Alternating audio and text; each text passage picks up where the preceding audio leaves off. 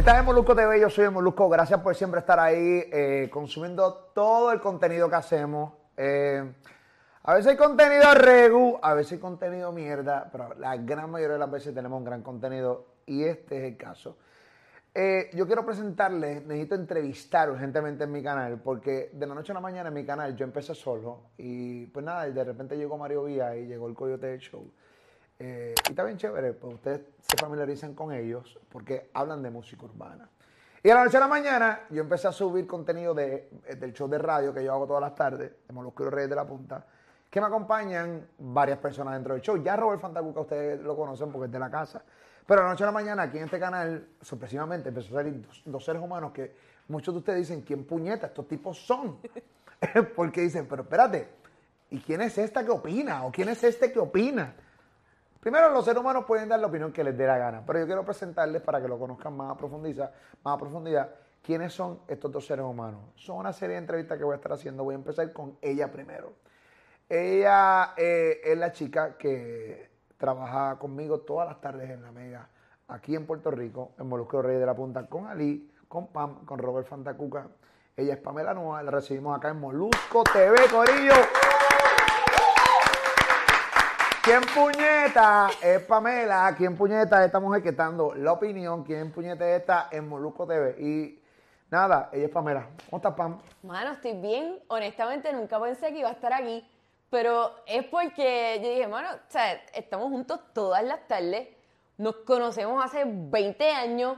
Y dije, ¿qué, mierda vamos a hablar? O sea, ¿qué, me va a preguntar? No, yo creo que tenemos mucho de qué hablar porque yo creo que mucho, porque hay muchos temas que yo creo que están a mitad, hay otros temas que realmente no hemos profundizado y hay temas que realmente hay mucha gente que desconoce, ¿no? Y aquí hay mucha gente de un montón de países que, que incluso opinan en, en los clips de los del programa de radio.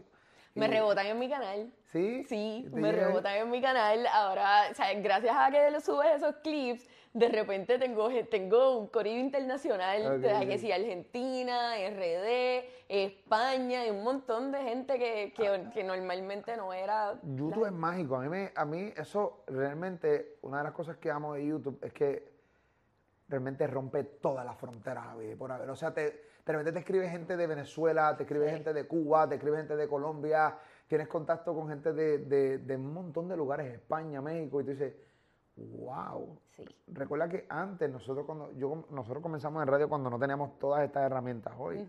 Y básicamente pues, tenemos a Carolina, Bayamón, Guaynabo, pero no teníamos esta oportunidad de, de- de que gente de otras partes del mundo encajen y, entiendan nuestro contenido. Eso es lo que está brutal. Encajan, entienden nuestro contenido y nos hacen ver, estoy súper segura que a ti te pasa también, que las situaciones que nosotros tenemos eh, en Puerto Rico son bien iguales a un montón de situaciones que pasan en el resto del mundo. No- o sea, no lo digo en el sentido como que "Ah, estos cabrones se creen bien únicos. No, pero tú piensas que hay cosas que son bien criollas y no lo son.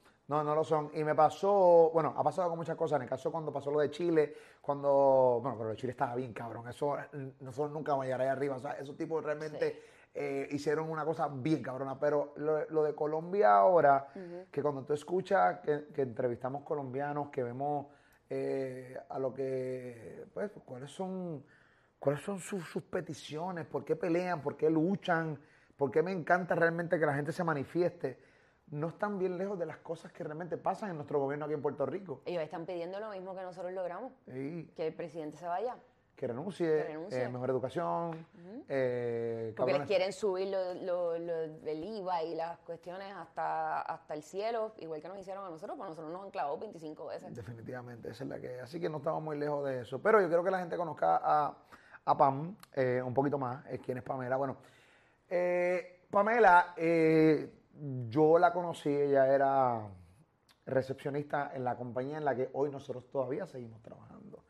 Yo ya era locutor, yo soy locutor desde que tengo 16 años de edad, eh, empecé muy joven. Y cuando comencé en La Mega, cuando comencé en SBS, que es la compañía que trabajamos aquí en Puerto Rico, que tiene un sinnúmero de emisoras a través de, de- de Estados Unidos y, y- y PR, eh, Pamela era recepcionista en la, en la compañía donde yo trabajaba y yo tenía ya mi programa.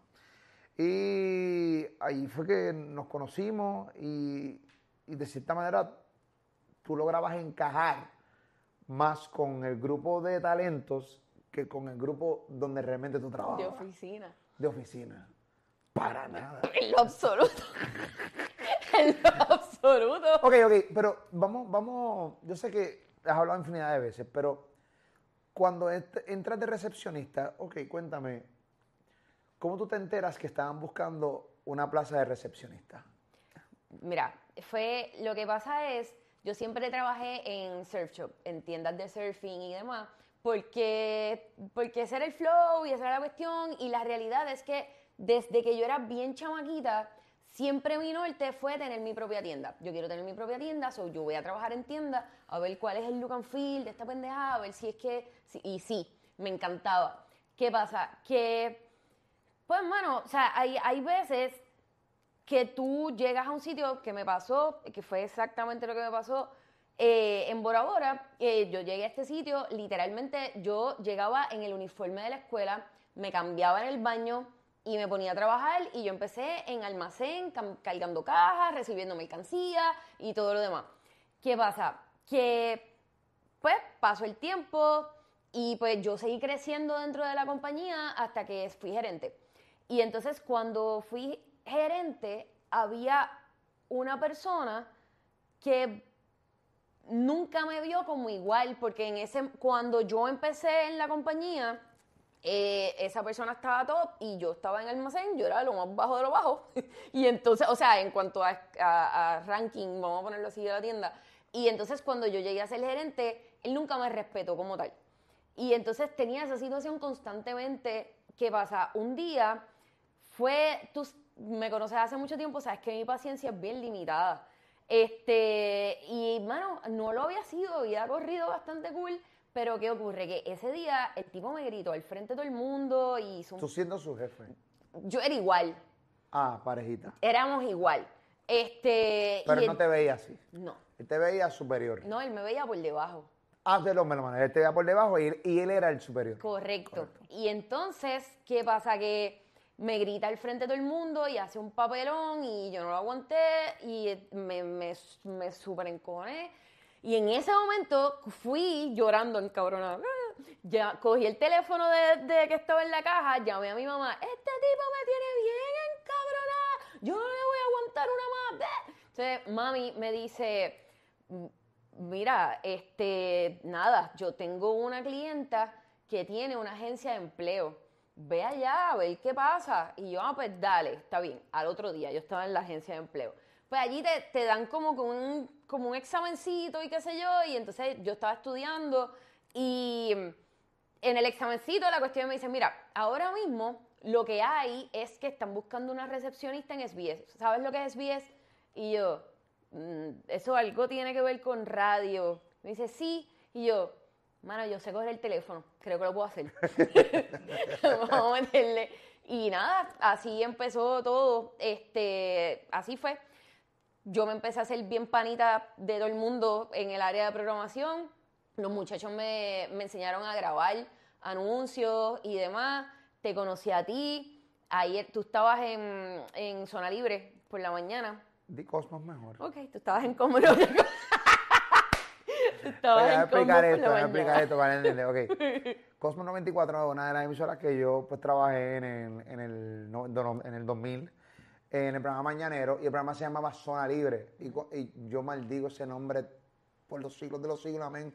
Es el nombre de un programa, o sea, es el nombre más malo que se le puede dar a un programa. Zona Libre. Este. Es que Zona Libre, un programa, un morning show que se llama Zona Libre. ¿Quién cogió eso? Ay, no. Ok. Ay, no. Ok, Ay, no. ok, ok, ok. Pero Yo creo que, creo que tengo que tirarlo al medio. Eh, en aquel momento no éramos muy panas, pero ahora lo quiero mucho y, y, y- y lo respeto mucho y, y tenemos buena conexión. Omar Rodríguez. Ok. Omar, que es el productor de un programa que se llama El Despelote, eh, él creo que lo escogió junto a Raymond Torres. Ya.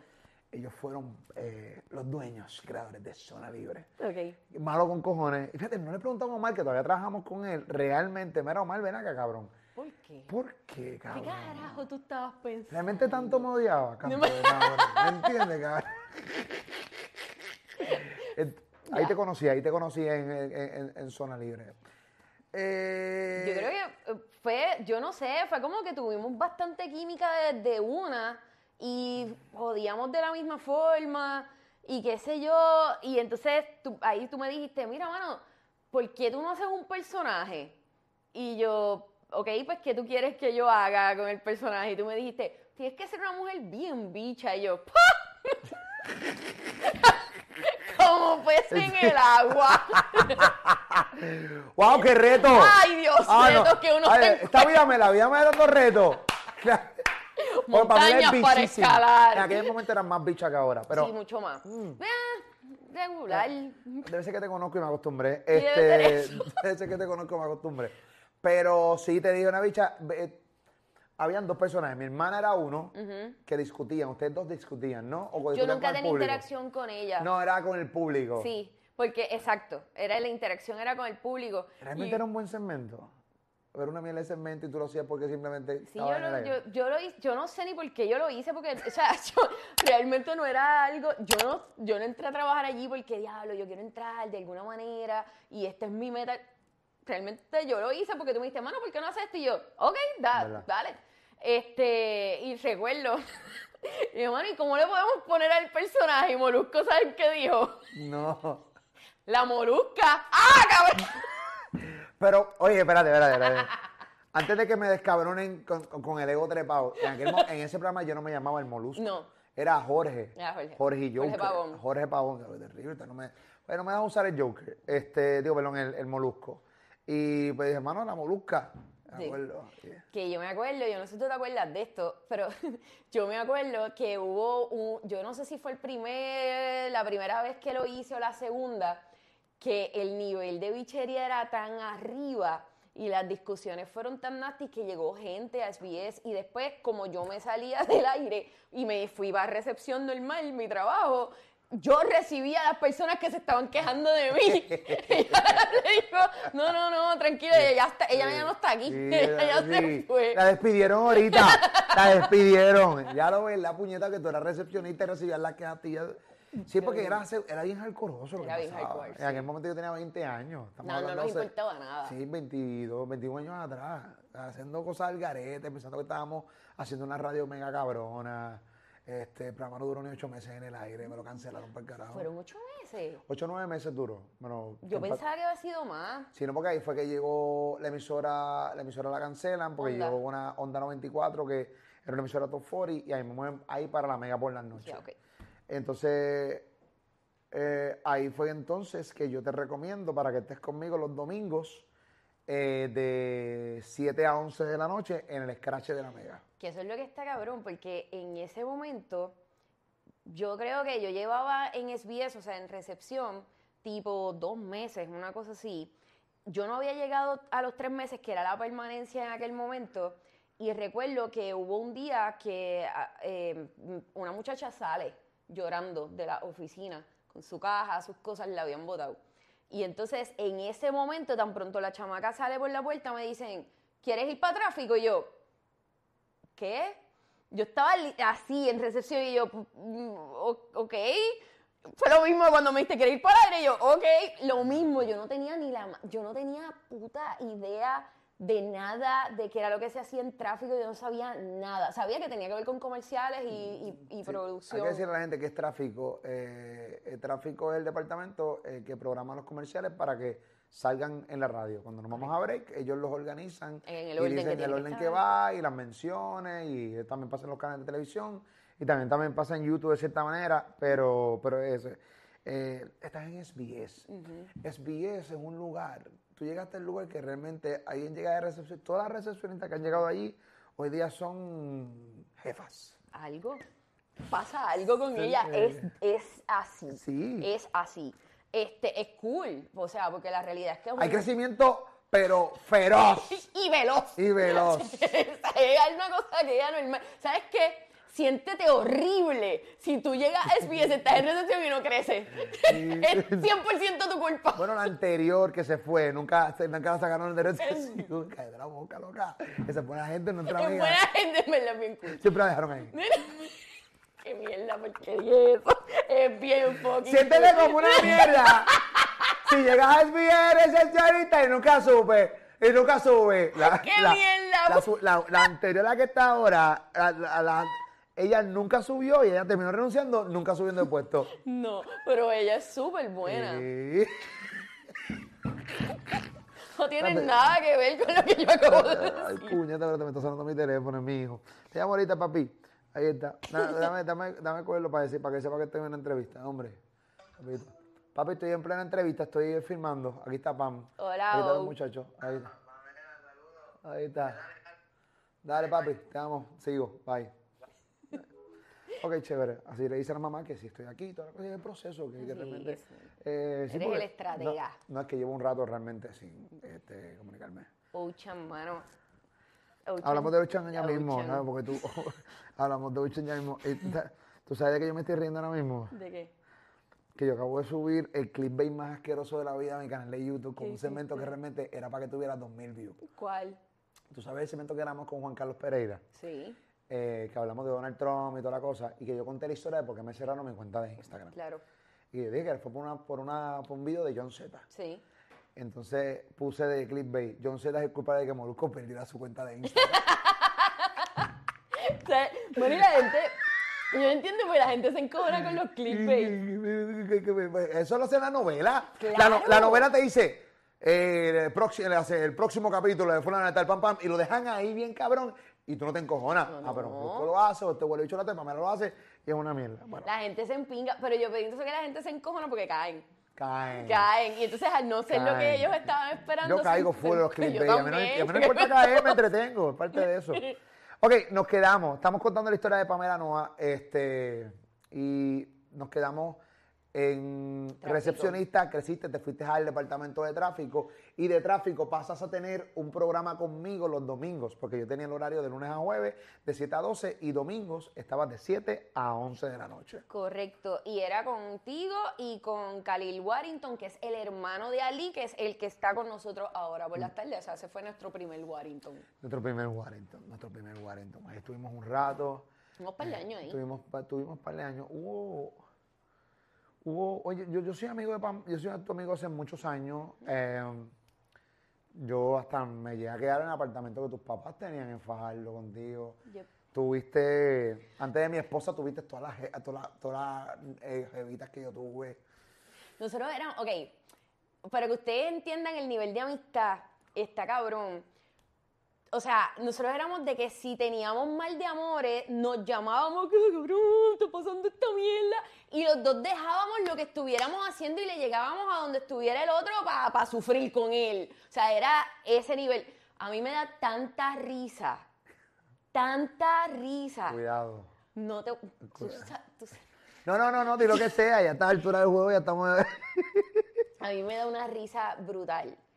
La gente que tiene los cojones de escribir que yo estoy en el programa de radio porque me acosté contigo. Eso está... ca- No hay nada, nada que yo muera más que eso cuando lo escucho, cuando lo leo, porque normalmente lo leo. Le- Porque obviamente la gente no sabe. Y, y los otros días yo subí unas fotos para tu cumpleaños. Yo subí unas fotos súper viejas, un montón de historias. Mamá, no tienen tantos malos gustos. ¿Qué carajo le a este país? Y está brutal porque todo el mundo como que, ah, y esto, lo otro. No todo el mundo. Había su gente que tiraba, colaba esos comentarios. Yo nunca te tiré. ¡Nunca! Nunca. Nunca, Yo, nunca. más, yo conozco, verdad, ay, déjame cuidarme, déjame cuidarte, pero yo, yo tengo amigos que fueron jevitos tuyos. Sí. Y está brutal porque, o sea, y literalmente las, la mayoría de las fotos que yo subí o las tomó Clau o Clau estaba. O sea, lo que pasa es Sí, que la ¿cuán- gente no lo ¿Cuánto sabe. tiempo después llegó mi esposa a mi, a, a- a- mi vida como noviecito? Porque fue, no fue un rato, fue un rato. Fue un sí. rato, fue un rato. Sí, fue un rato que digo, yo conocí 2000, yo conocí a Claudia en el 2004, sí, como 4 o Ah, 5 pues años. sí, como cinco años. Sí. Sí. por ahí. Que, que estaba brutal, porque igual, o sea, Claudia, Claudia llegó, o sea, la esposa de Molu llegó Y yo me acuerdo que ella siempre iba los domingos por la noche porque tú la buscabas y demás, y qué sé yo, y ella Ponce. vacilaba con nosotros allí, esa era súper panita, súper panita, sigue siendo súper panita. Súper panita. Sí, le decían eso y toda la cosa, pero al final del día. Incluso yo soy la madrina de bodas de ellos. Sí, sí, sí. Póngame la, fo- póngame la foto en pantalla, póngame la foto en pantalla de mi boda. Póngamela, póngamela, póngame la foto en pantalla. Póngame la foto en pantalla. Eh, ahí está, son varias fotos que están viendo en pantalla ahora mismo eh, de mi boda, eh, Pamela, eh, la madrina de boda. Eso fue una noche bien al garete El beer shower. el beer shower y todas las cosas. Hubo un momento, nosotros tuvimos una gran amistad y, y ya se define y, y tuvimos un montón de, de momentos cabrones, pero nosotros estuvimos alejados, me atrevo a decir, como casi cinco años, ¿no? Por ahí. Yo quiero que tú me digas, yo creo que nunca hemos profundizado esto, y mira qué lugar yo escogí para profundizar esta pendeja, pero... Mm, brutal, eres toda una Frida Sofía. Sí, así me gusta. Soy todo un clickbait. ¿Un quién dijiste? Frida Sofía, la hija de André Guzmán. Ah, Que coge a arreglar las cosas en cámara, cabrón. ¿Tú quieres monetizar o no quieres monetizar o qué carajo hacemos? O sea, imagínate tú, no, en serio. Yo me recuerdo como si fuera ayer, yo me fui con, yo me fui en el 2005 para la perrera en Sal Show. Ahí me dan la plaza de director de programación y me dan la plaza de programa por las tardes con Ali, con el hermano de Khalil que estaba con nosotros. Ahí fue donde yo hice mi primer Ali, era Ali Molusco en 2005-2007, en la perrera de Sal Show. Para los que no saben la historia, ¿no? Y ven Ali Warrington, mira, ven acá, viene este, viene este tipo, yo trabajé con él en 2005-2007. Él era Ali Sí. en su peak de su carrera aquí en Puerto Rico, pam, pam, pam, pam, no es que ahora no esté, pero Ali era el tipo, eh, era todo lo contrario a lo que es hoy en su personalidad. Y yo me junté con él, nos fuimos para allá. Recuerdo que, y, y todavía no estoy 100% claro de qué fue lo que pasó, o que tú te molestaste y, y- y eso se jodió.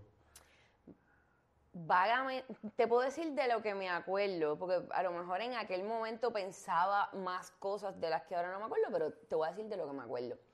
¿Qué película era? Bueno, yo me acuerdo, o sea, yo no, yo no recuerdo nada, eh, por eso lo pregunto, porque... Mira, cuando tú te fuiste a pasar Soul, eh, que es otra emisora en Puerto Rico, este, todo bien, o sea, no, no pasó nada malo.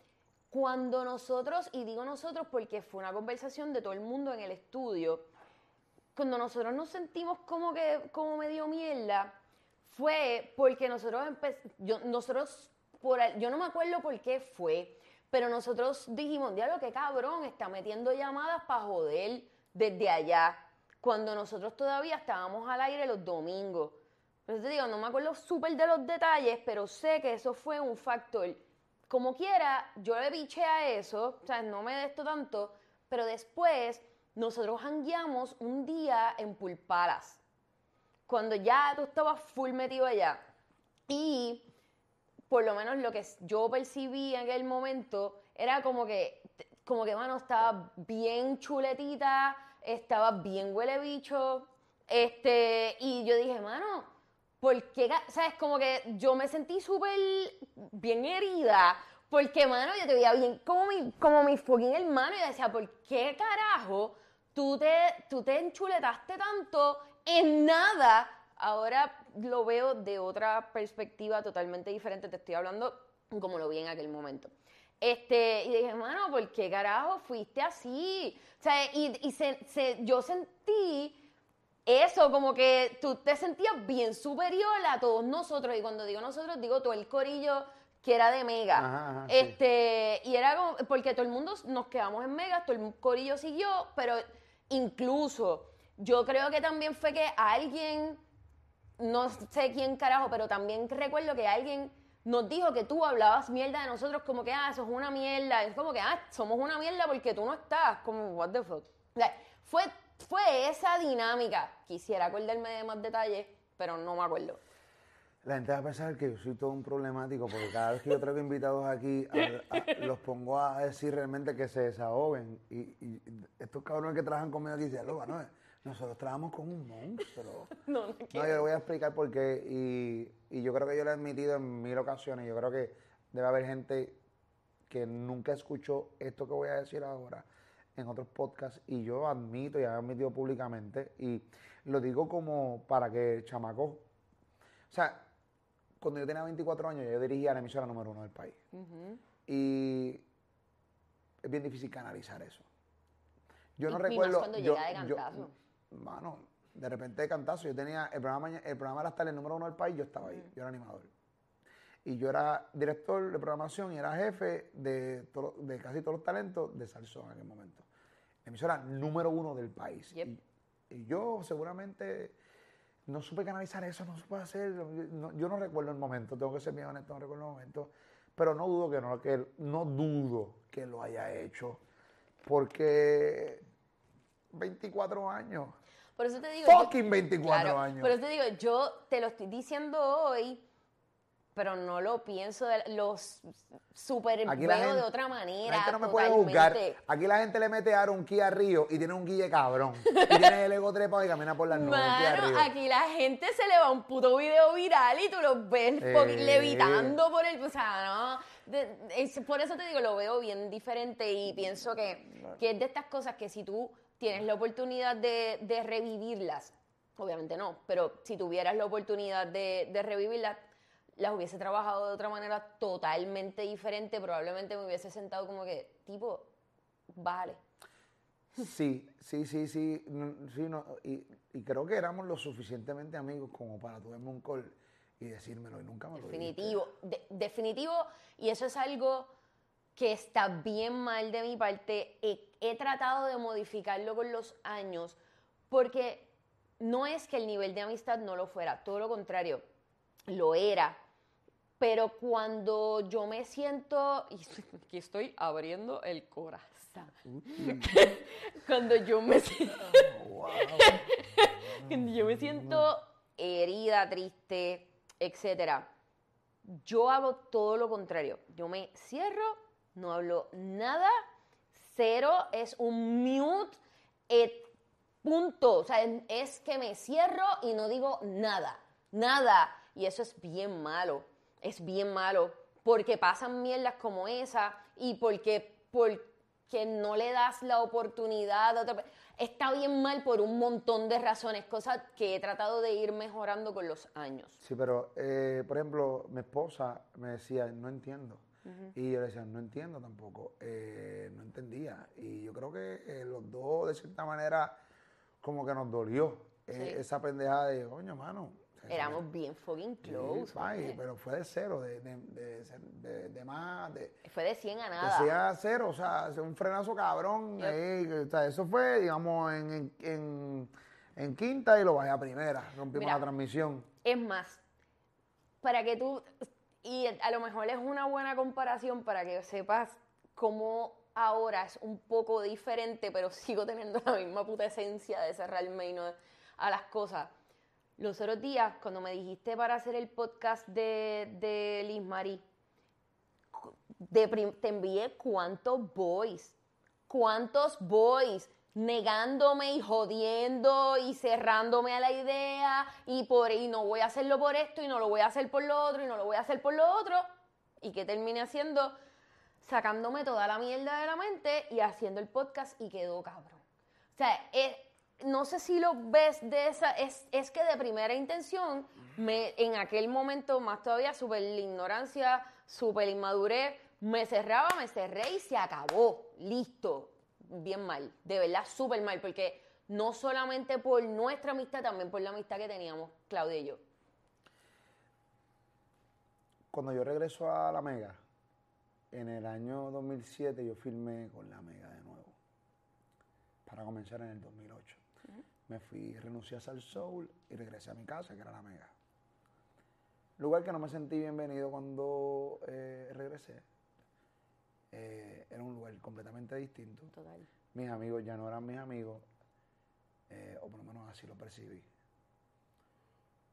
Cuando yo la Me- en la Mega de nuevo, ¿qué tú pensaste? Bueno, también es que hay un detalle porque hay un detalle. Y es que había una persona de por medio que le gustaba poner a la, a la gente a pelear.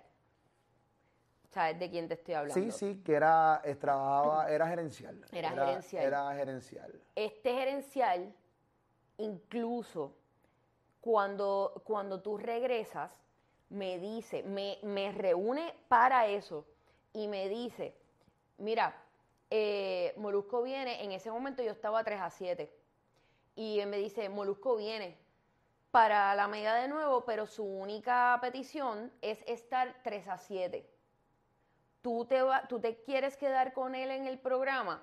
A todas estas, yo no sabía de Bulbu, no sabía, eso fueron sus palabras. Y yo, mis palabras fueron, no, yo no voy a trabajar con él. Esas fueron mis palabras. Después, no sé cómo ocurrieron las cosas, porque yo te hablo de lo que yo sé. Claro. Yo no estaba en la negociación ni nada. Después de eso, llega Burbu. eh, y, ah, llega Bulbu y después, en algún momento, Bulbu y yo nos encontramos en recepción. Eh, al principio, principio, yo creo que el programa de ustedes no había ni empezado.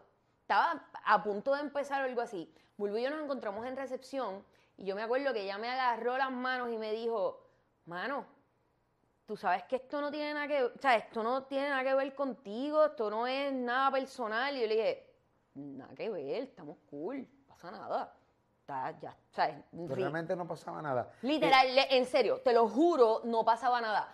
Co- Con, ella, en lo absoluto. Contigo, yo decía, mano, es que está cabrón. ¿Sabes? Porque para terminar de joderse, me va fucking bien 3 a 7 y viene este cabrón a decir que el horario que él quiere es ese. Hacho, está mira que se lo meta por el culo. O sea, fue ese fue mi Estás con- pensamiento. con Abdiel, que en paz Yo descanse, estaba ¿no? con Abdiel, que en paz descanse. Y después Abdiel decide, en ese momento él se, él se súper molestó. Él estaba bien molesto. Él, se- él- él me lo dijo en un, en un lugar que yo me encontré con él y me- nos fuimos a una parte a hablar y, y me dijo de todo. Sí, él estaba bien molesto. Sí, pero nunca escucharon, nadie escuchó nunca la realidad. Él estaba bien molesto, incluso él cogió sus cosas y se largó para mí, a mí. En ese momento fue por eso. Y entonces yo me quedé sin nada. Yo me quedé, me dijeron... para "Ah, que no pues te-". saben, yo, yo, yo llegué 3 a 7 Sí. y a Pamela la pasan de 10 de la mañana a 3 de la tarde. Ujú. Cuando ella estaba 3 a 7. Porque yo me voy a Sal Soul, estoy dos años, ese intervalo, ella la meten por las tardes en la mega con, con Abdiel porque yo era el intruder, se había ido a Nueva York a trabajar. Correcto. Y entonces, y, y a me encantaba, o sea, a mí me súper encantaba el juqueo, de, de- de verdad era súper cool. ¿Qué pasa? Cuando a mí me mueven 10 a 3, eh, yo estaba con Virus, Virus súper nítido también, pero no era lo mismo. No estoy menospreciando a Virus ni nada por el estilo, pero no era lo mismo, porque no era el mismo horario, no era el mismo feeling, no era lo que ya estaba. Y entonces, la- y nunca, realmente nunca lo vi en macro, lo vi de esta manera, pero realmente no lo vi como tan, tan de cogerte ganas ni nada. Pero si tú lo veías desde el lado de acá, se veía como tú llegaste y implosionaste todo lo que estaba. ¿Me sigue? ¿Sabes? Que, que eh, así era que se sentía. Entonces, ¿qué pasa? Después, para joder, ah, entonces a mí me dan después una plaza de programación que nada que ver y yo estaba haciendo dos trabajos más la voz de la emisora y era, todo cambió, o sea, para mí todo cambió y no necesariamente para bien. La realidad es que cuando yo me reúnen para regresar a la mega, yo les dije que, yo les dije a ellos, ¿para qué horario? Y ellos me dijeron, obviamente para la tarde. Y yo le digo, pues claro, por la tarde, porque yo estoy por la tarde, yo no voy 10 a 3. Porque si fuera 10 a 3 me quedo en Sal Soul. Yo no tengo nada que buscar 10 a 3. Y ellos son los que me quieren, yo estoy en Sal Soul. Ustedes me van a hacer a mí que es la que hay. Pues nada, como Ganser y Funky iban para la mañana para el circo y el despelote entonces lo, lo mandaron para la 94 en aquel momento, Sí. Pues ya ahí fue el primer, el primer bombazo. ¡Pum! Todo lo que nosotros conocimos como mundo, Y que era el nicho de mega, esto, lo otro, y el, eso era como una high. eh, sí, pero, pero se jodió en el sentido de que pues querían llevar a la mega a otra, a otro, a lo que es hoy. Oye, es un cabrón negocio. Eh, bueno, mano, sí, pero- ¿sabes? pero nosotros no lo veíamos así tampoco en Eh. aquel momento. Nada, yo básicamente, y la realidad es que yo, yo iba con Ali. Lo que pasa es que a Ali le dieron buen- revolú y eso. Después lo hablo con Ali en la entrevista, que quiero que la vamos a hablar con, de eso más a profundizar con Ali. Porque eh, recuerda, todo esto es una historia, todo esto es. Todo esto es un Es rompecabezas. un rompecabezas. sí, y entonces, full. ¿qué pasa? Pues Ali, nada, pasó unas cosas que Ali terminó filmando con Salsol y me quedé. Y entonces la única que quedaba disponible era, era, era Bulbo. A mí nunca me pusieron a Pamela como opción. Pero sin embargo, este tipo me dijo. ¿Eh? A mí tú nu- nunca me pusieron a Pamela como opción. Es que, pero está bien, porque es que si no hubiese ocurrido así, probablemente no hubiese pasado nada de lo que pasó para llegar hasta donde estamos hoy. Eso que está bien, eso tenía que pasar así. Yo, yo recuerdo que yo una vez pasé por el pasillo eh, y estaba un empleado que ya no trabaja ahí, hablando una mierda cabrona de mí. Yo justamente todavía yo no estaba en el aire. Yo tenía que estar fuera del aire tres meses este, por el No el no compete de, de mi contrato en Sal Soul. Y pues nada, esos tres meses me preparé. Un día llegué, no estaba, en el aire, y estoy pasando por un estudio, eh, que tú sabes que estaba antes en la cocinita. Sí. Eh, ahí al lado de la me- de- y La cocinita se extraña, eso era como un esa, sí. Entonces, de repente se hace así, hay un estudio. Ese estudio de DJ Carlos Fernández, eh, ahí hay una persona ahí adentro, una mierda cabrona. Qué bueno que Carlos Fernández no dijo nada. Eh, Qué bueno porque todavía trabaja ahí, es panita. No es panita, es panita, lo quiero mucho el panita. Tacho, eso no va a funcionar, tacho, ¿sabes? Trae para allá, porque eso era porque estaba, eso, olvídate de eso. Ahora eh, ese horario tiene que coger de cero, ahora que tú verás que da, da, da. Yo una mierda, cabrón, ese pana. Ese pana, por cierto, yo le di trabajo después, más adelante, no duró mucho, pero Eh. le di trabajo. Y no duró mucho. Y era una mierda cabrona. Y, y de repente uno ve todos los resultados en el día de hoy y dije, diablo, mano, en verdad, la gente, la gente, la gente lo cree. Cuando yo llegué a la mega en aquel momento, yo estaba bien ilusionado. Y cuando llegué el primer día allí después de haber filmado, dije, diablo, es como, Este, tú llegaste ¡Regresé! al- Sí, exacto. Y entonces, pero ok, lle- mamabichos, no te queremos. Sí, no, porque del lado de acá se veía como que tú llegué y tú vas a cagarte en todo. No, pero no fue así. Claro. Porque si tú me estás contratando a mí, a mí, eh, para algo, tú no vas a realmente, es que es, eh, también es bien, eh, o sea, tú no vas a llevarte al molusco de la tarde de Sal Soul a las 10 a 3 de la mega. ¿Qué carajo es eso? No tiene senti- sentido. No pero es que vuelvo, es que en el momento, es que éramos todos también bien chamaquitos, o sea, no, y veníamos de básicamente crecer juntos en esto y veíamos las cosas totalmente diferentes, era, era, era otra... Era otra situación, era otra madurez, era otra forma de verlo. Recuerdo como, ¿sabes? Recuerdo como si fuera ayer, este, nada, el tiempo pasó, metieron 10 a 3. Recuerdo cuando llegó la primera encuesta, que el 10 a 3 salió mejor que el 3 a 7, y recuerdo, recuerdo la cara tuya, recuerdo la cara de Virus. Era como una cara de, se los dije, era como esta pendeja por dentro. Y yo, mano, eh, honestamente esta gente está celebrando por una encuesta, apenas nosotros nos estamos estableciendo Sí. y está haciendo una química nueva con una muchacha que yo nunca he trabajado en mi vida, porque yo nunca yo no conocía a la Guru nunca, yo la conocía de televisión. Sí, sí. Yo la vine a conocer allí cuando llegué a SBS en el 2007. Porque ya con quien trabajaba era con Roy. Sí, ella trabajaba en otro lado con otra gente, yo no, yo no hacía química, yo no, yo la conocí allí, yo no, no, tú sabes, la química que nosotros hicimos fue, fue trabajándose, o sea, no, no, Sí, no era previa. No era previa, no, no era, pero para nada previa, pero para nada previa. Eh, pero nada, la realidad del caso es que pues se dio, recuerdo como si fuera ayer, que con todo eso que yo llegué allí, no- no- nunca fuimos amigos, no, no, no hubo una... Intentamos hablar. Sí, Yo me acuerdo que tú fuiste a la, a, a la que era mi oficina y como que intentamos hablar, pero fue bien mierda. funcionó. No, fue bien mierda. Sí, ahí yo dije, mano, en verdad yo no lo voy a intentar más. Sí. En verdad, me voy por el carajo. Este, eh, no lo voy a intentar. Pero un momento difícil cuando te despiden, te despiden, te despiden a ti de, de. Sí, mano, eso estuvo cabrón. Eh, po- porque es que volvemos. Venía, venía una, una mala racha de cosas. Mala racha, obviamente en aquel momento lo veía de esa forma. Eh, me cambian de horario, me ponen a hacer programación, que es algo que odio hacer.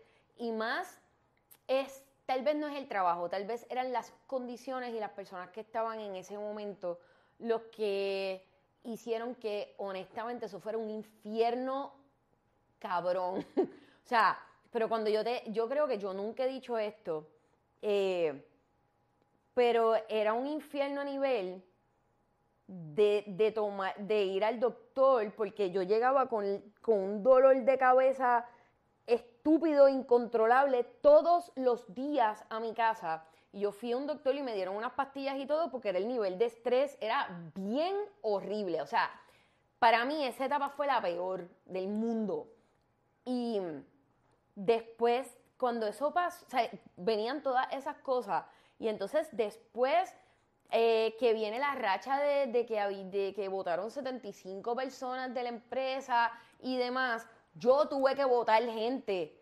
Nunca, sea, mano, esa es la peor experiencia del mundo. Yo de verdad, si de eso, si eso es parte de ser jefe, lo odio mucho, mucho. Es bien malo, bien malo, te sientes bien culpable y más cuando tú no, tú no sientes que tú tienes no tienes nada que ver con lo que está pasando y simplemente... No es tu decisión. No es mi decisión, y, tú tienes que hacerlo y no tienes la madurez para hacerlo tampoco, ni tienes la experiencia, es bien malo. Es que yo creo que nadie tiene, aunque tú, por, más experiencia que tú tengas, votar a alguien nunca es cool. No. nunca es cool. Y más son personas que son tus panas. bien cabrón. Son tus panas y son personas que saben. Sí, pero en el caso tuyo tú votaste y después te despidieron a ti. Justo después de terminar de votar a, la gente, este, no ese mismo día, pero bien poquito, este, me acuerdo, Topi eh, bajó y se sentó conmigo y, y me dijo, mira, y yo, mira, ¿qué es? Me dice, sí, ya, de verdad que yo esto, lo otro, bla digo, pero que es la... O sea, yo como que, yo no lo podía creer. Era, yo, yo trataba de seguir haciéndole preguntas y yo me acuerdo que yo le dije, le dije, pero, pero de las dos cosas, o sea, no me voy a quedar 10 a 3. No, no, no. Eh, ¿Me puedo quedar con la voz? No, no, no. Y yo, nada, nada. Y yo me acuerdo como si fuera hoy. Yo, yo, me, yo me quedé después en silencio Salí y me senté en el piso al frente de la oficina a llorar. Yo, yo no sabía qué hacer. Yo llevaba trabajando desde mis 13 años. Era la primera vez en mi vida. Pues todo el mundo, nosotros vacilamos con eso. Y yo tuve una niñez cabronamente cool, súper bien, y mis papás súper bien y todo. Pero de igual manera, aunque ellos estaban bien, me enseñaron a trabajar desde los 13 años y yo me tenía que pagar mis cosas desde los 13 años. Y hubo un día que mi papá, me acuerdo, fue por una mala crianza bien cabrona que le hice, le jodí año nuevo. Yo le jodí año nuevo.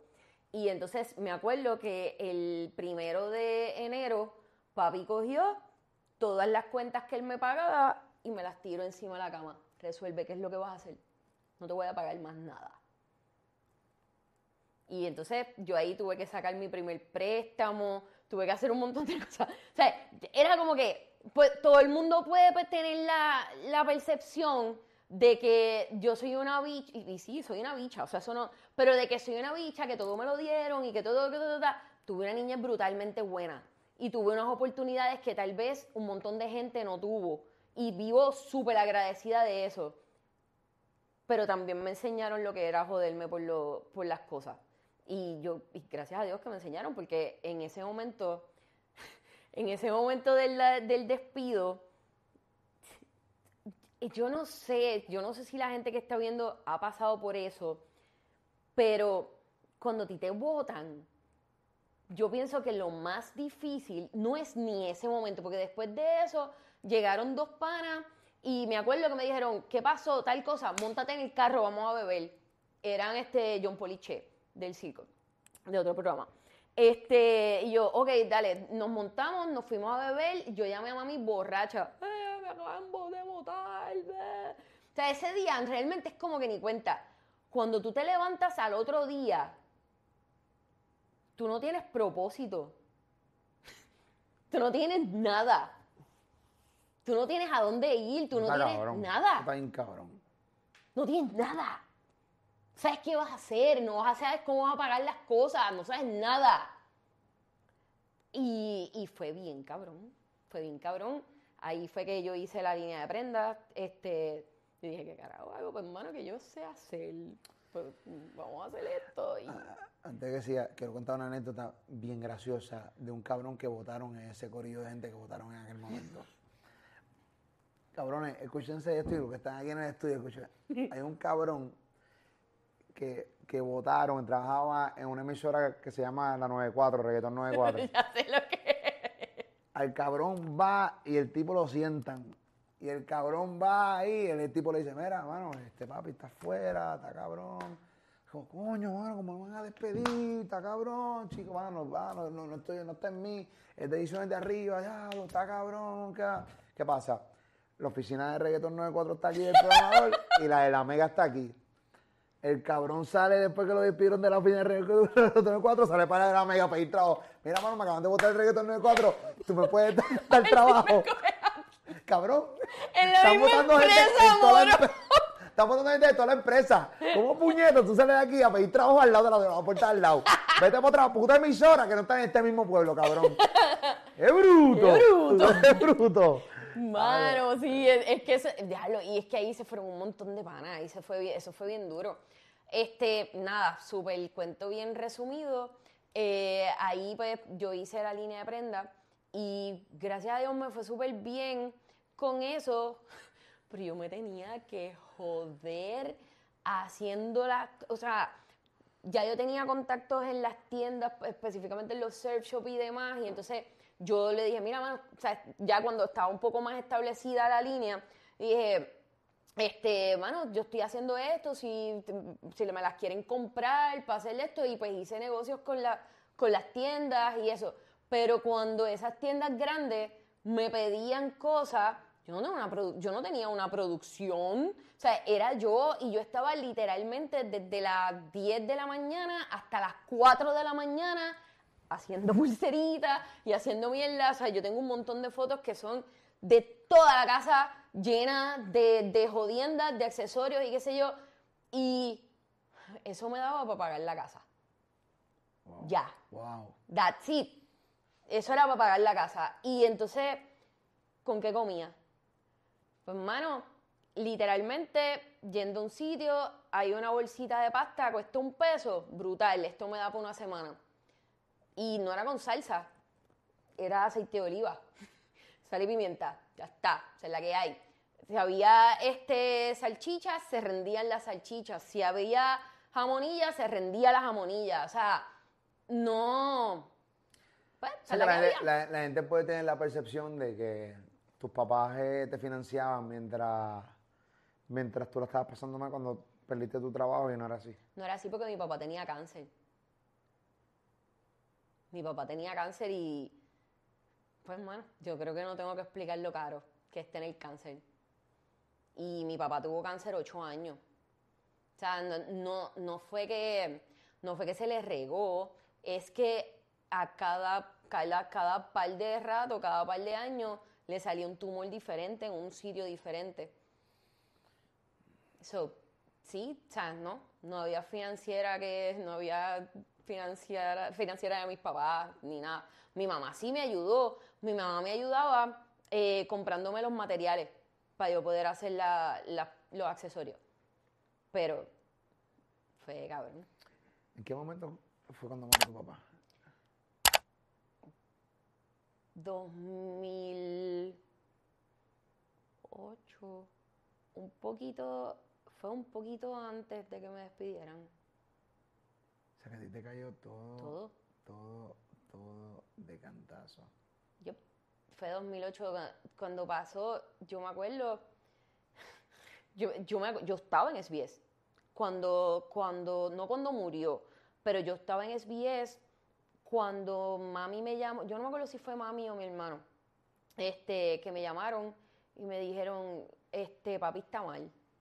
Y yo le dije, "Oh, ok, nada". yo me acuerdo en ese momento, yo me cegué. Yo sabía que estaba bien mal. Yo lo sabía, algo me decía que estaba bien mal. Y entonces, cuando yo me acuerdo que yo, yo empecé a caminar por el pasillo y me encontré a Funky. Y entonces yo le dije, este, Funky, yo le, Funky me fue a saludar y yo le dije, mi papá está mal. Me dice, vete. Y entonces, yo me acuerdo que yo iba para el baño. ¿Trabajaba yo, en el circo? Yo no me acuerdo si yo, yo creo, 2008... No, si fue antes de que te despidieran, No, no. no, porque eso fue de programadora de Estereotempo. Exacto. Y no. Eh, nada, la cuestión es que, exacto, la cuestión es que yo iba para el baño y no sé por qué iba para el baño, es de estas cosas erráticas que uno hace, como que empieza a caminar y, ya, eh, y salgo. Y yo me acuerdo, me acuerdo del camino, me acuerdo de todo, yo sé que yo iba bien en mandar, llego al hospital y, y papi estaba bien mal, bien mal de que, porque fue que lo tuvieron que operar de emergencia y entonces se puso bien malo, incluso él en, ese- eh, en esa operación él se fue. Lo que pasa es que lo, lo- lo trajeron de vuelta.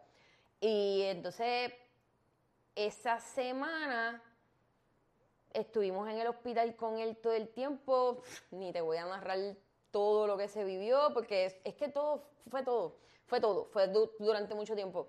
Y entonces esa semana, me acuerdo que el doctor nos reunió y nos dijo, eh, yo no creo que le quede mucho. Yo pienso que van a ser como máximo tres semanas de vida. Ay, Dios mío, señor. Este, así que vayan haciendo los arreglos de la funeraria y demás. Este, y entonces, ¿qué tú haces? Tú sabes, que te dicen eso y tú- ¿qué, tú haces? ¿Cómo tú te sientes? Tú no sabes ni cómo sentirte. Eh, después, eh, no fueron tres semanas, fue esa misma noche. Y entonces, mierda, no quiero llorar. Esa misma noche, yo me quedé con mami en el hospital. Y me acuerdo que yo estaba durmiendo en una silla. Yo estaba durmiendo en una silla. Y, mi mamá estaba como en la sillita que se acuesta. Y entonces, en una, yo, no, yo me levanté, yo, estaba, yo me quedé dormida. Yo me levanté y mami se levantó a la misma vez. Fue bien loco, fue bien loco. Nos levantamos a la misma vez, lo miramos y en ese momento empezó a sonar el pip. Nosotras fuimos, yo me acuerdo, las dos fuimos para allá, qué sé yo, lo besamos, mami este, me agarró la mano, oramos y, y se fue. Fue bien cabrón. Diablo, qué fuerte. Nunca me habías contado cómo, No, yo nunca lo había contado. cómo fue esos últimos minutos de tu papá. No, no, o sea, sabía que Venta había muerto, pero no sabía cómo, cómo había sido. Y, y eso es, es tipo película. Sí. O sea, mm, yo nunca quisiera ver a, a nadie morir. No, tu papá. Estar Exacto, ahí, familiar, sentir ¿no? cuando se fue. Tú lo sentí, yo sentí cuando se fue. Y tú sabes que, tú sabes que no soy la persona más que cree en estas jodiendas, ¿sabes? Soy bien, bien no creo en nada. Y está cabrón, pues tú lo sientes. tú yo, sen- o sea, yo lo sentí cuando se fue. Se fue. Pero tú sabes qué? Ah, llega un momento cuando tú ves, yo trato de explicarle esto a personas ¿por- ¿De qué me vas a hablar? ¿Del alivio que sentiste por el hecho de que sufría mucho? previo. El, sí, es, es el momento, no sé si tú lo has sentido en algún momento, porque la- la- cuando las personas no lo han sentido es bien difícil explicarles que cuando tú estás viendo a una persona que tú amas tanto sufrir, yo me acuerdo de estar en el hospital una vez Yo me acuerdo de estar en el hospital una vez con él y él se hizo necesidad encima. Mi papá era una persona bien fuerte, ¿sabes? Mi papá era una persona que era como que, sea, era, era la persona fuerte, punto. Y, y yo me acuerdo que yo dije, no quiere vivir así. O sea, yo lo conozco, yo sé que él no quiere vivir así. O sea, y dije, no es que tú quieras, es bien cabrón, porque no es que tú quieras que se muera. O sea, no es eso. Pero tú sabes que esa persona no, no quiere vivir así, y más cuando tú lo conoces. No es justo, no es. No sé ni cómo explicártelo. Te puedo lograr entender un poco porque como eres bastante open en pensamiento, te puedo decir que aunque suene cruel, que uno prefiere sufrir uno la muerte de otra persona que verlo sufrir a él porque ya no tiene calidad de vida. ¿Será eso algo egoísta? No, porque lo amas. Y, tú y como lo amas, tú no quieres ver a tu papá haciéndose necesidades encima. Y cuando también tenemos que escuchar el panorama médico, y el panorama médico cuando cuando el panorama médico no es uno alentado, pues tú sabes que realmente va a seguir sufriendo y tú la única razón por la cual lo quieres tener vivo es que tú no lo quieres ver morir, pero no verlo morir es seguir sufriendo, por ende es, es, un, es, un, círculo de sufrimiento. Obviamente tú sabes que hoy tu papá está mejor, pero la pregunta que te hago es, yo sé que tú, el tema de Dios es un tema complicado, pero ¿cómo es tu relación con Dios hoy? ¿O no existe relación? Sí, sí existe, sí existe. Y yo creo que mientras, lo que pasa es que yo no soy una persona tal vez de expresarlo tanto, em, pero yo creo en Dios. Mucha gente piensa que no, porque tengo una manera de tal vez de ver las cosas que no es el estándar de lo que, de lo que sería una persona religiosa rajatabla, tal vez, no sé si lo llamarlo así, perdón si estoy ofendiendo a alguien, pero hay personas que son extremas, ¿no? En todo, o sea, en religión, etcétera. Y, pero yo creo en Dios. Y yo pienso que, y, y tengo demasiado que agradecerle y lo hago, lo hago. A veces, con lo de papi, yo aprendí que, que, yo le, que yo le quiero agradecer por todo por lo que es brutalmente bueno, por lo que se siente súper rica o súper nítido por dentro y también por lo que no. Porque todas las experiencias, y aunque se suene clichoso, todas las experiencias, hasta las que tú piensas que son malas en el, en momento que están ocurriendo, son súper buenas. Son súper buenas. Porque te enseñan, porque aprendes y vuelves. O sea, probablemente se escucha bien cliché, pero es real es real y lo he vivido toda la vida. Toda la vida. Incluso si a mi papá no le hubiese dado cáncer, yo no hubiese tenido, terminado teniendo una relación tan brutal como la que terminé teniendo con él, porque nosotros no éramos super close. No. O sea, no eras apegada con tu era como que sí, éramos normal, éramos normal, pero siempre fui más apegada con mi mamá. Sí, mi hija le pasa. Sí. Eh, que no es que y, y, puedo y puedo tolerarlo. Mi hijo, también tengo mi hijo más apegado a mí, así que pues uno y uno. No sé. Claro. Pienso, pienso así, o sea, aunque adoro a mi hija, pero, eh, sí, pero la amo y... Es como, tal vez, es que era apegada a él de otra manera. A mami tal vez era de una forma, era bien apegada a mami, y de otra manera era pegada a papi. Relaciones distintas. Relaciones totalmente distintas. Pero en cuanto a, tal vez a confianza y demás, si a él no le hubiese dado cáncer, esa parte de la relación tal vez no se hubiese desarrollado. Incluso la primera vez que a él o le sea dio... que con él enfermo lo disfrutaste más. Sí. Incluso la, no, no, no, dije que sí rápido. Lo disfruté más de otra manera. Claro. Sí, sí, porque obviamente cuando no estaba enfermo había otra manera, pero él estaba, pero él estaba, pero tú no, sí, yo entiendo lo que te estoy diciendo, o sea, tuviste más comunicación con él enfermo que cuando no lo estaba. Sí, este, tal vez bondíamos más, este, pero fue que la primera vez que a él le dio cáncer, yo estaba en una etapa de mi vida bien al garete. Yo creo, o sea, incluso éramos panas. Tú, tú hasta fumabas, loca. Cigarrillo en mano. Estaba bien a lo loco. Yo, pero que carajo le pasa a esta pendeja. Sí, yo estaba bien a lo loco. Y yo te había fumado y yo, diablo. sí, yo tenía, o sea, ¿verdad? Yo estuve en una etapa de vida bien mierda. Y, bien. y no tú fumabas los cigarrillos largos. Los fucking Benson que duran tres días. Sí, hasta los feriados se prenden. Eso, eso, eso, nunca se apaga la mierda, eso es una antorcha. no parece una estrellita. Sí, estás despidiendo el año 24, tío. Una mierda, cabrón. Pues, bueno, sí, yo estaba bien a lo loco y cuando papi le da cáncer la primera, primera vez, yo estaba en el medio, en el peak de mi a lo loco. Y entonces, yo recuerdo el día que yo caí en track. Y yo dije, anda, para el carajo, yo tengo que cambiar. Y fue el día que, que a papi le dieron la primera radio. Nunca, yo, he contado cosas aquí, yo no sé. Este, a papi, el día que le dieron a papi la primera radio, mano, te dan radio, tú estás quemado, literalmente. O sea, donde tu piel está quemada. Punto. Como si te hubiesen prendido en fuego. Y todo el dolor debe ser, yo nunca lo he pasado, pero lo vi y está cabrón. Y cuando yo traté, cuando yo llegué al cuarto, porque esa radio él la pasó en, en casa de mi mamá, o sea, en su casa.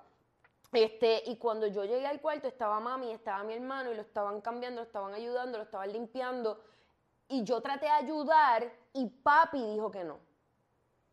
Papi me sacó del cuarto, mandó a mi hermano a que me sacara del cuarto. Y yo, en ese momento, yo dije, ya lo papi siente que yo no soy capaz de bregar con esto. Porque yo soy una loca. Y a rayos. ¿Me entiendes? Y en ese momento yo dije, oh shit, yo, o sea, yo tengo que. ¿Qué edad tenías? 20. 20 joda. 20 joda. 20 joda. Eh, 20 al garete. 20 20 hago lo que me los cojones, soy mujer. 20 Li- intocable. liberada, 20 intocable. 20. Ay, mi madre. Eh, ¿Y eso te llevó a.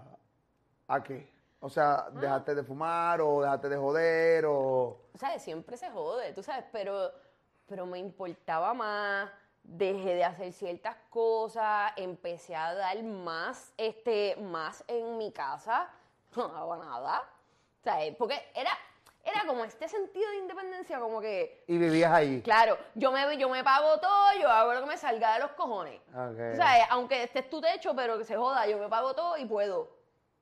Y yo estaba en esa, en esa película, tal vez no consciente, pero estaba en esa película. Y pues, ajá, tuve, ahí hubo cambios.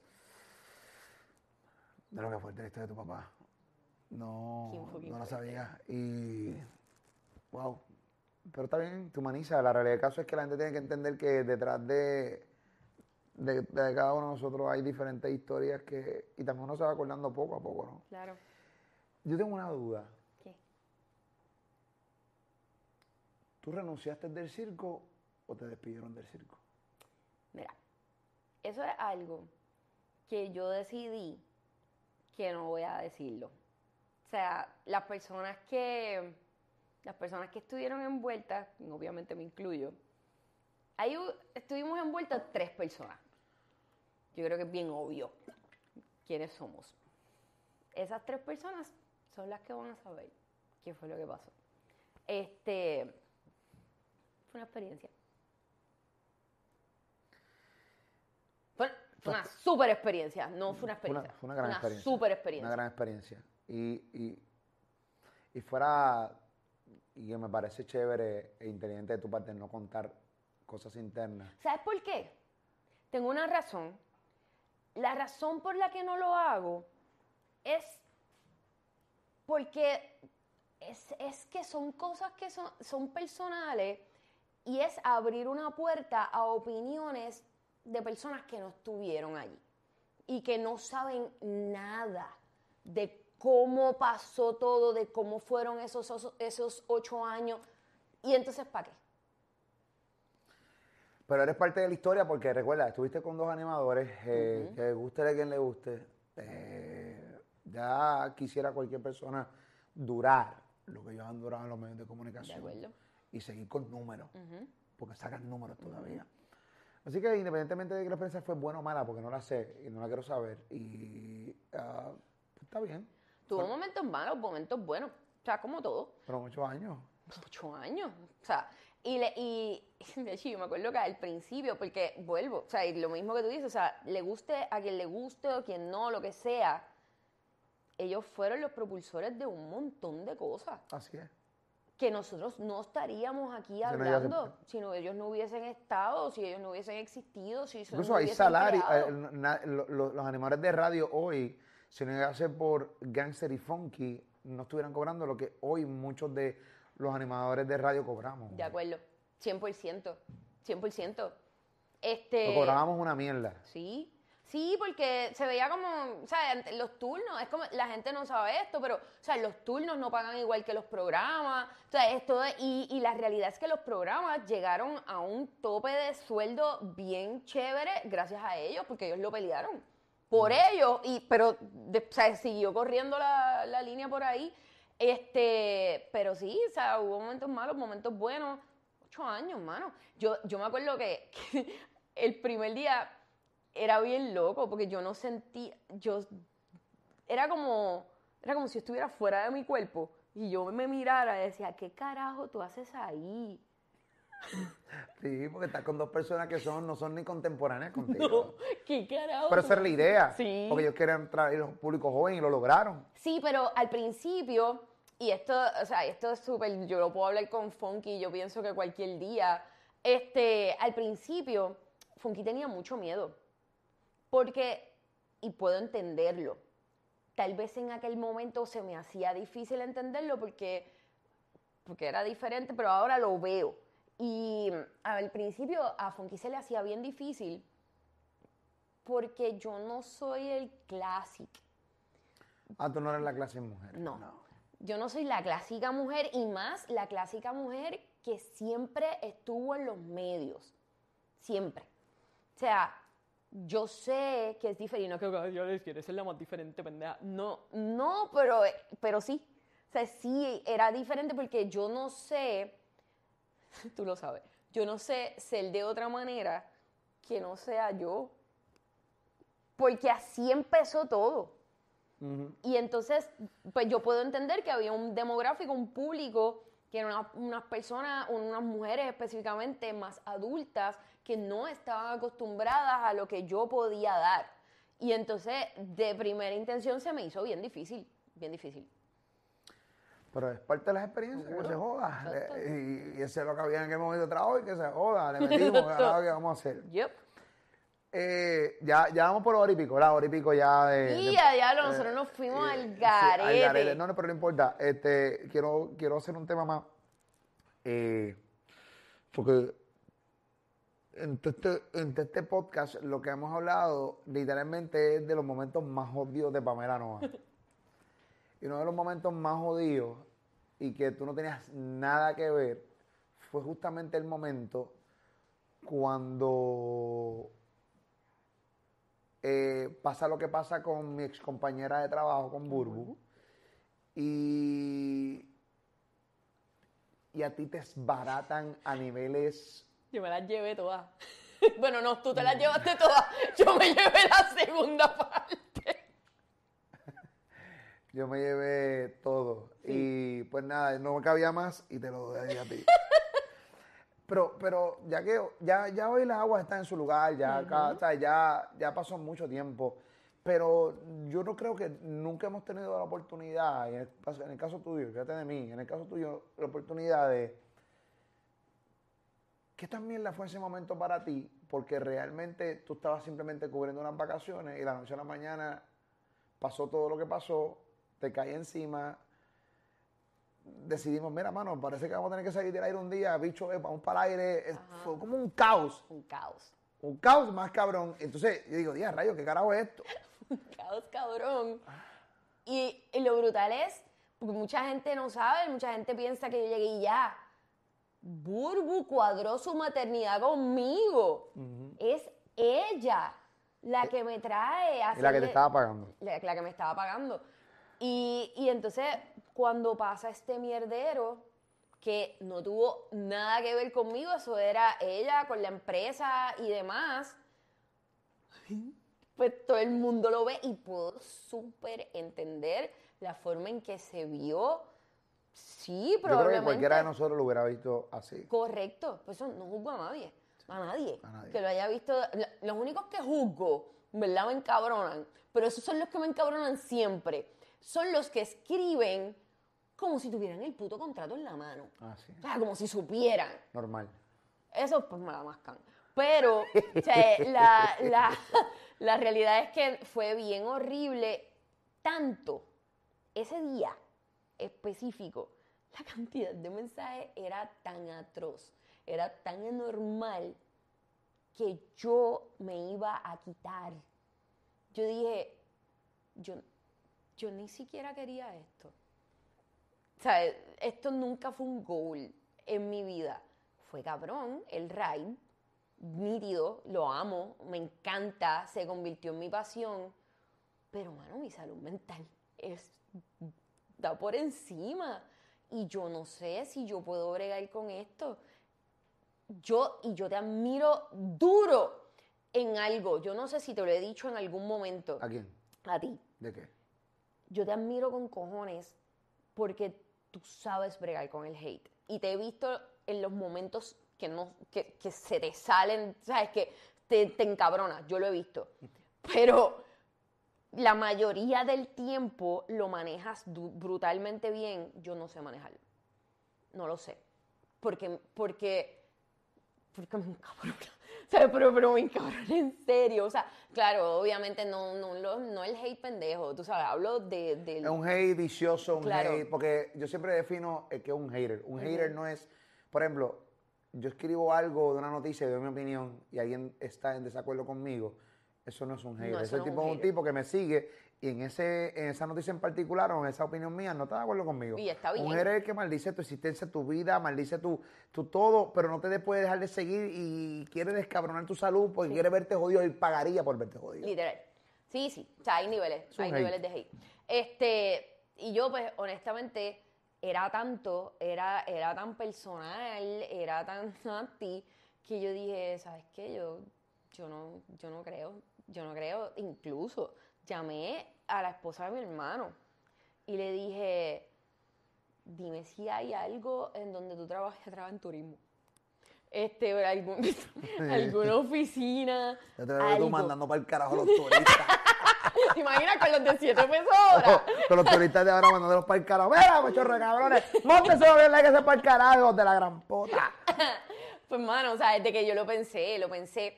Y hubo una persona que me dijo. Tú, ah, porque entonces, cuando. Porque eso fue después. Cuando, porque había que seguir, que esa era la cosa, ¿vamos a estar fuera del aire? No, vamos para el aire, ¿qué hago, puñeta? O sea, nosotros eh, realmente fue bien caos y entonces después surge la oportunidad, la gente piensa que yo entré rápido y no fue así. Cuando surge la oportunidad, que ahí es que me ofrecen después el puesto, como quien dice, este, me acuerdo que una persona me dijo, tú estás consciente, porque yo dije que no lo iba a coger. Yo lo- se lo dije. Le dije, mano, yo creo que yo no lo voy a coger.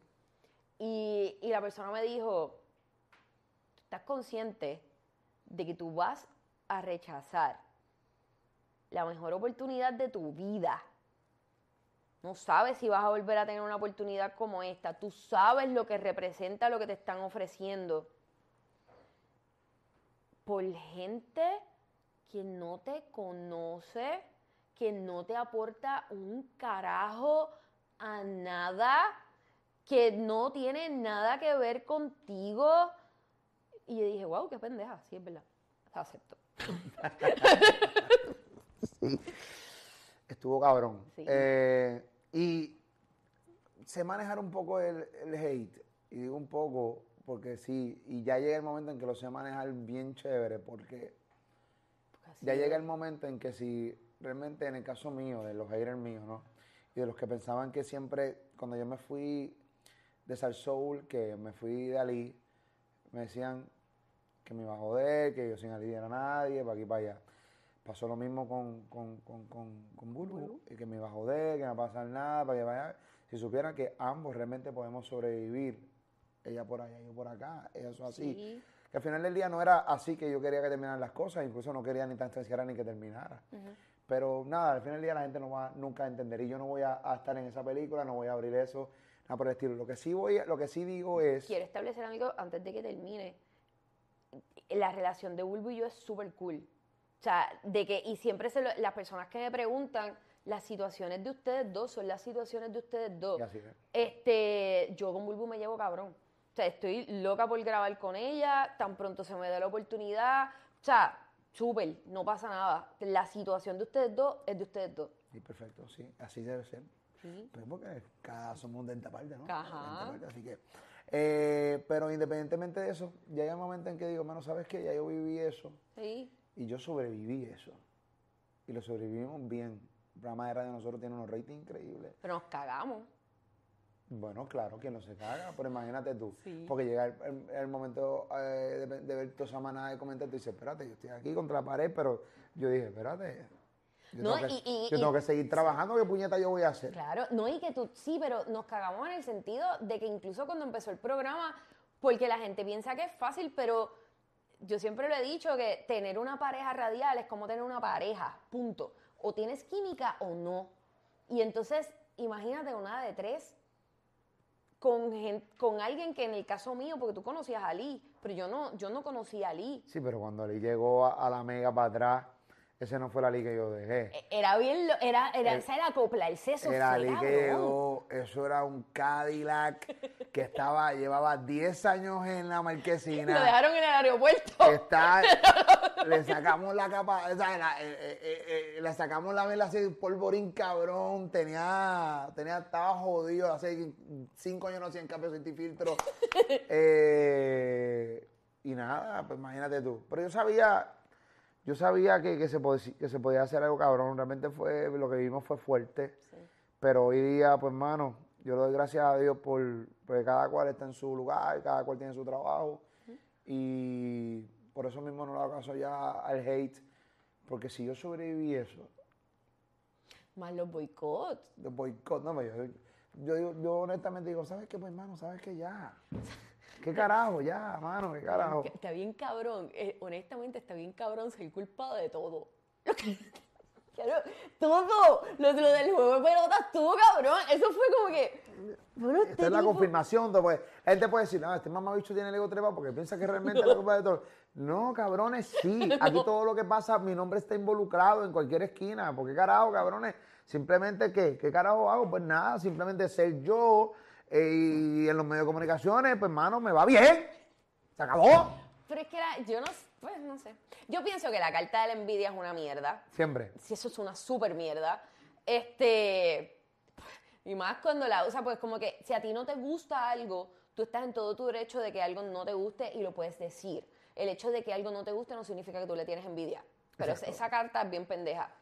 Pero esa es totalmente diferente a la de me molesta que te vaya bien. Esa es distinta. Es mucha gente. Llega el Sí. momento ya, mano, ¿sabes qué? Cágate en tu madre. Yo sigo para adelante. A mí me da cabrón y yo le meto pecho a todo. El último reto era el canal de YouTube. El canal de YouTube va cabrón. y, y amén. Agradecido siempre a la gente que nos sigue. Pan, diablo, qué entrevista. La mejor entrevista de tu vida, dilo. Karol G lo dijo, lo que. ¿Dónde puñeta está el, el, el, el sofá de Está en G? la de- al otro lado de la oficina. Yo allá. pensaba que yo iba a estar en el sofá de Karol G. No, pero te tiré esto para hacerlo distinto. Estoy en el desecho. Sí.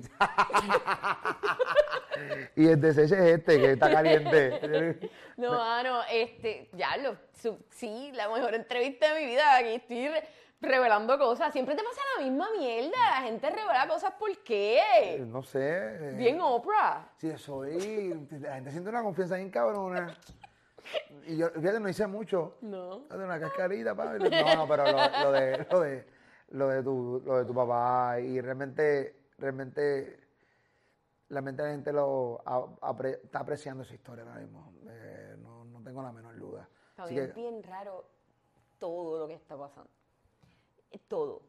Porque todo, a menor escala obviamente, y creo que puedes saber, puedes súper saber lo que te estoy diciendo. Normalmente yo decía algo y siempre un puto problema. Por lo mismo, porque no es el estándar, no es lo clásico, ta, ta. Y está brutal porque ahora no me pasa y yo me siento bien rara. Bien rara. Cuando la gente me ría gracias, yo. "Meh".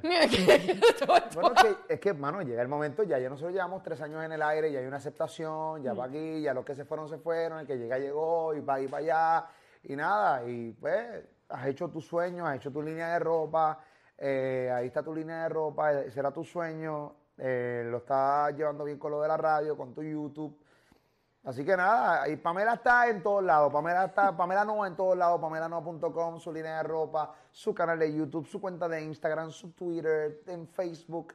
Búsquenla, se llama Pamela Noa. Eh, síganla, es mi compañera de radio. eh, eh, ahora y nada, la van a ver aquí muchas veces en los diferentes eh, contenidos que subimos de Molusco y Reyes de la Punta, que son todas las tardes aquí en Puerto Rico, de la Mega y la Musical. Nunca hablamos de la línea de ropa. ¿Cómo te va con eso?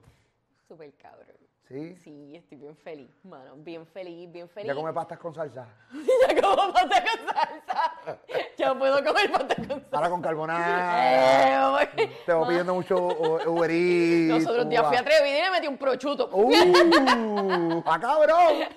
¡Va cabrón, va cabrón! No, no, va súper bien, este, bien agradecida, bien agradecida de todas las personas. La gente me envía fotos con las cosas, yo las subo siempre, y la gente me envía fotos y son un montón de fotos y yo decía, yo digo, mano, qué, qué fucking cool, qué cool. Y, y, eh, yo no sé ni cómo coño agradecerle a la gente tanto. Es un montón, tú sabes, es, es bien bueno y me siento extremadamente contenta con todo lo que está pasando. Muchas oportunidades bien buenas. Y Duro. aprendí, he aprendido a decir que hubo un tiempo que me, me quedé bien pegada, como que no me atrevía a hacer las cosas. Y, y últimamente estoy diciéndole que sí a las cosas aunque me joda. Y no me he jodido, so cool. Amén. De manera que te vaya cabrón. Este, gracias por el rato. La realidad es que eh, es bien weird eh, tener una persona todos los días en un estudio y tener que entrevistarla. Ajá. Y al principio de la entrevista dije, diablo, ¿qué carajo le voy a preguntar? ¿Qué ¿Por carajo le voy a preguntar? voy? Pero había mucho de qué hablar. Sí, Dale. Pam. Te quiero mucho, cuídate Yo mucho. también. Pamela no va en todos lados, esa es la que hay. Está conmigo todas las tardes ahí en Mega, eh, la bestia, eh, bien distinta. Gracias por invitarme. mano. Así que ya tú sabes, esa es la que hay. No, gracias a ti por aceptar la entrevista. Y ustedes, gracias por siempre aceptarme, aceptar todo el contenido que hacemos acá en el canal, Molusco TV, suscríbete acá al canal, dale a la campanita, suscríbete también a mis dos nuevos canales de YouTube. Abajo están los enlaces de los dos nuevos canales de YouTube. Ya tú sabes la edad, ya tú sabes, te suscribes a cada uno de ellos. Yo nunca me despido, yo los veo ahorita. Estás en Molusco TV.